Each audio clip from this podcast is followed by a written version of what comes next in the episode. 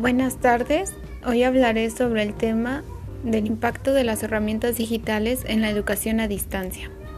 Durante la contingencia por el COVID-19, la UNICEF México hizo referencia al reto que ha significado la educación a distancia para los docentes, aunque también manifestó que se trata de una oportunidad de aprender a utilizar nuevas herramientas. En un análisis sobre el impacto de la pandemia al sistema educativo mexicano y al uso de la tecnología, Germán Álvarez Mendiola, jefe del Departamento de Investigaciones Educativas del CIMFESTAF, señaló que la emergencia sanitaria tomó por sorpresa la educación y su respuesta fue improvisada, basadas en cosas que sabía hacer, pero con carencias en la capacidad de enseñar y aprender, así como con problemas de tipo económico administrativo.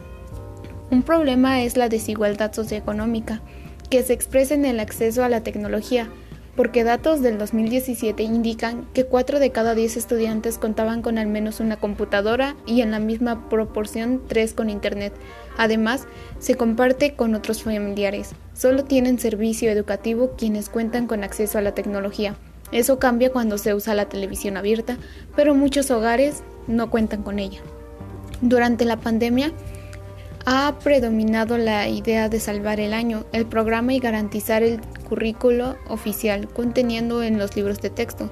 Con su distribución mediante nuevas tecnologías, se supuso que sería sencillo suplir la falta de escuelas, actividades mediadas por Internet, televisión o radio, como un traslado de la escuela hacia la casa con prácticas educativas más parecidas a las que se, realizan en las aulas. La pandemia brindó oportunidad que no se aprovechó. Estudiar para comprender los fenómenos es la vida.